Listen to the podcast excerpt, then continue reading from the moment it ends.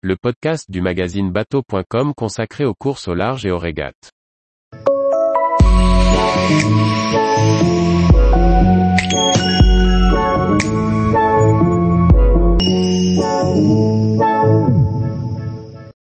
Sam Manuard, il n'y a plus de débat sur le SCO en classe 40.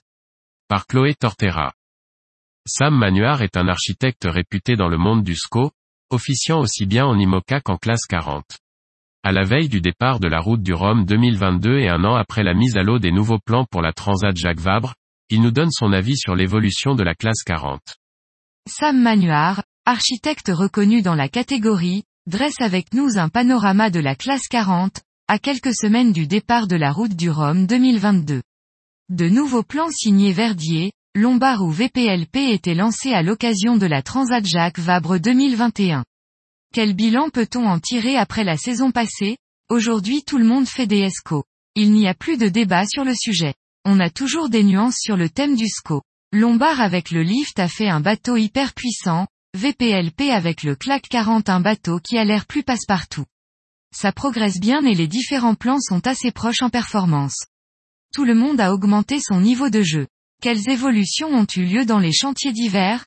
Est-ce qu'il y a des designs qui se sont plus démarqués? Il y a sûrement des développements chez les différents architectes dont je ne suis pas au courant. Surtout pour les coureurs qui veulent avoir des résultats. De notre côté, nous avons lancé un nouveau bateau, le Mac 5, doté d'une nouvelle carène et d'un nouveau pont. Deux bateaux ont été mis à l'eau cet été. Ça fait partie des derniers plans les plus récents. On a cherché à faire un bateau qui soit très tolérant dans le vent fort, notamment au portant, avec un élancement avant assez marqué. C'est le parti pris le plus fort de ce nouveau bateau. C'est aussi un bateau qui a beaucoup progressé dans le petit temps. D'un point de vue performance, elle est assez bonne dans tous les registres. On a aussi beaucoup travaillé sur l'ergonomie en prenant en compte la fatigue physique, plus importante sur une route du Rhum, qui dure plus de deux semaines. L'idée est de pouvoir se fatiguer moins, d'être bien protégé, de pouvoir rester actif sur un siège de veille bien protégé. Passé deux semaines de mer, on peut commencer à voir l'intérêt de ce travail. Qu'avez-vous pensé de la course 40 Malouine, répétition avant la route du Rhum? Le niveau est vachement élevé. On atteint des niveaux d'engagement et de préparation impressionnants. Aujourd'hui, c'est difficile d'être devant en classe 40, il faut s'accrocher. Avec un nombre de plus en plus important de SCO, les bateaux classiques n'ont plus de chance de l'emporter. Avec la professionnalisation des équipes en classe 40, est-ce encore faisable de mettre à l'eau au dernier moment et de jouer la performance? Ça dépend beaucoup des skippers.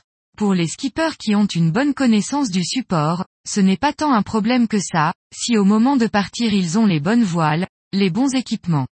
C'est typiquement le cas de Luc Berry, qui évolue en classe 40 depuis plusieurs années. Il doit s'adapter à un nouveau bateau, mais il connaît le classe 40 dans sa globalité. C'est intéressant d'avoir un bateau récent, car c'est la synthèse des derniers développements. C'est intéressant d'un point de vue performance. Ça peut paraître une difficulté pour ceux qui n'ont pas d'expérience, mais Luc Berry a toutes les cartes. En classe 40, il n'y a pas vraiment de fiabilisation du bateau, comme dans d'autres classes, car il s'agit d'un bateau assez simple. On peut toujours casser une voile, rencontrer un problème électronique. Mais le bateau est relativement fiable dès sa mise à l'eau de ce point de vue-là. Comment anticipez-vous la génération suivante de classe 40 Quelle marge gardez-vous pour tirer des leçons sur la RDR On verra plus tard puisqu'on vient de lancer notre dernière génération de Mac 40.